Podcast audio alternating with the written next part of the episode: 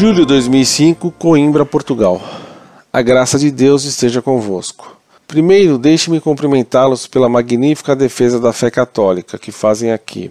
Hoje em dia é raro encontrar quem, com o uso de tanta razão e com tanta firmeza, defenda Cristo e a sua Santa Igreja, sem sentimentalismos ridículos nem relativismos absurdos. Quando se defendem assim a Cristo, é normal ganharem-se muitos inimigos que querem viver livremente em pecado sem que nada lhes pese na consciência. O mesmo está a acontecer com o nosso Santo Padre Bento XVI, que é atacado sem misericórdia pela mídia. Assim aconteceu com Cristo.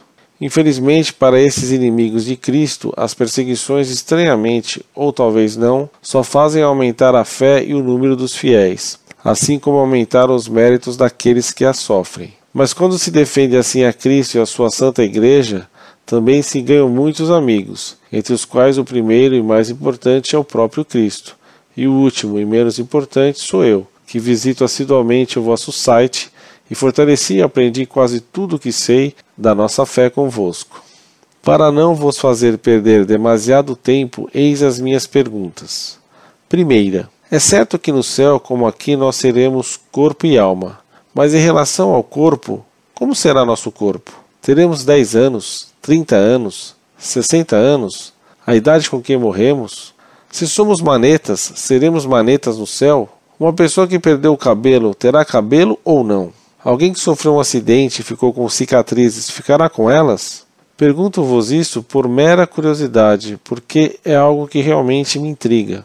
Porque eu, da minha parte, preferia ser o mais horrível dos corcundas no céu que ter uma grande beleza no inferno, como se fosse possível alguém no céu ser feio e no inferno bonito. Segunda, imaginemos, eu morro e vou para o céu.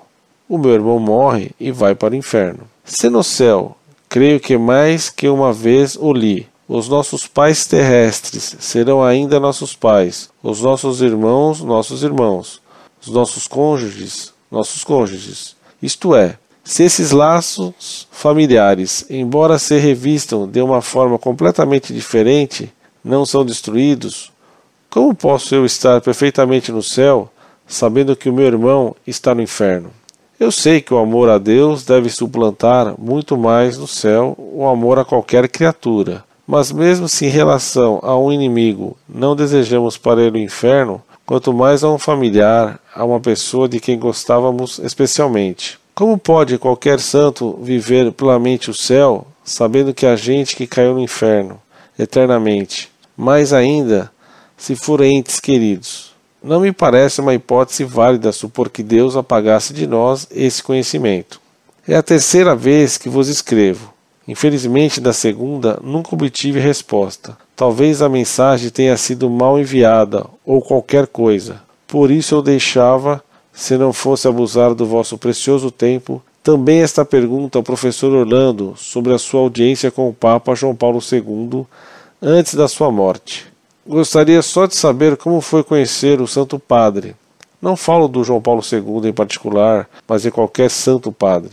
Eu pergunto isso porque eu, como creio a maioria dos católicos, gostaria de conhecer o Santo Padre, representante máximo de Cristo na Terra. Infelizmente, não é possível que todos tenhamos esse privilégio. Gostaria só de saber como foi. Obrigado. Que a Virgem Maria vos proteja a todos e ao trabalho preciosíssimo que vocês fazem com este site. Do outro lado do oceano, mas próximo na fé em Cristo. Prezado Salve Maria. Para mim é sempre uma alegria receber carta de Portugal. Mas receber uma carta como a sua, carta de um verdadeiro católico e que me diz coisas tão boas, só podia me causar uma grande felicidade. É um favor de Deus poder ter prova de que a defesa que fazemos da fé da Igreja Católica encontra repercussão tão distante. Para quem passou a vida falando para alunos numa pequena sala de aula, conseguindo, pela graça de Deus, fazer grupos de alunos se entregarem a Deus, é uma imensa recompensa poder dar aulas pela internet falando a cerca de 200 mil pessoas. É como se um lavrador percebesse que bem longe, no campo que semeou, nascer uma espiga dourada de trigo, fruto de seu trabalho pela bênção de Deus, uma espada dourada de trigo balouçando ao vento, em Portugal. Deus seja louvado. Pena que não tenha podido responder sua carta anterior, mas espero que doravante tenhamos contato amigo sempre.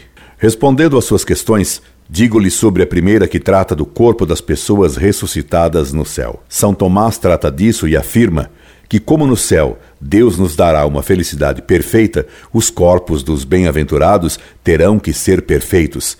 Assim, nossos corpos serão ressurrectos em idade plena, isto é, sem as imperfeições da infância e sem as marcas de desgaste da velhice. Portanto, afirma São Tomás que teremos o corpo adulto em plena pujança, coisa que acontece por volta da idade dos 33 anos, idade em que Cristo morreu. Todos os defeitos físicos serão então eliminados.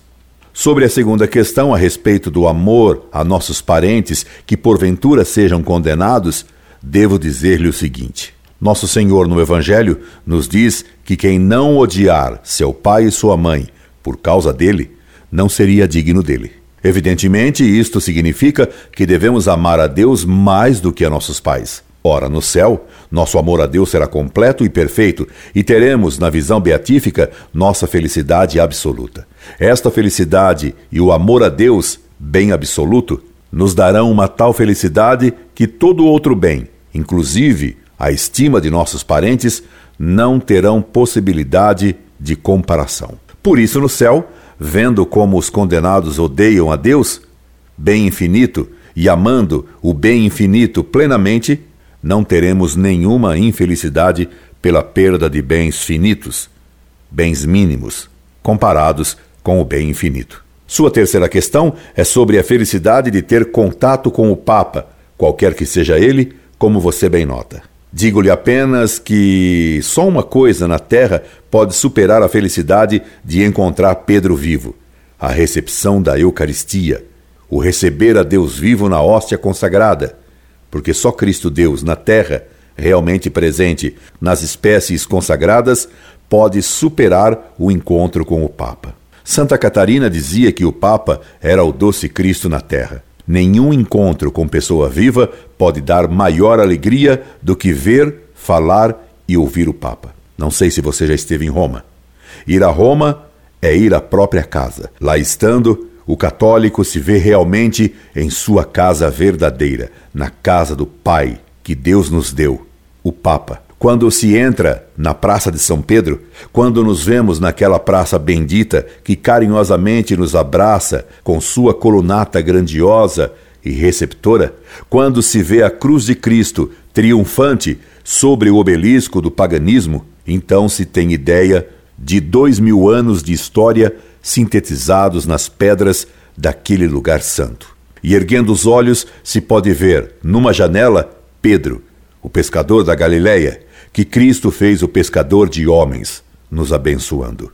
Aquela é uma janela para o infinito. E se se tem a graça de ajoelhar diante do Papa, tendo consciência clara do que é o Papa, doce Cristo na terra, a felicidade obtida certamente é das maiores que se pode ter na vida terrena. Maior entrando no céu. E você, estando em Portugal, você que tem facilidade de ir até a felicidade de encontrar Portugal, resumindo na Torre de Belém, indo até lá, dê aquela torre branca, dê a Portugal o meu preito de veneração admirativa e de amor à glória e à proeza lusitanas. Diga a Portugal, então, que no Brasil há um velho professor que ama, na Torre do Tejo, naquela caravela de pedra, a glória imortal de Portugal.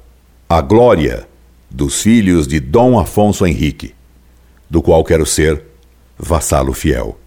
Incorde Jesus Semper, Orlando Fedeli.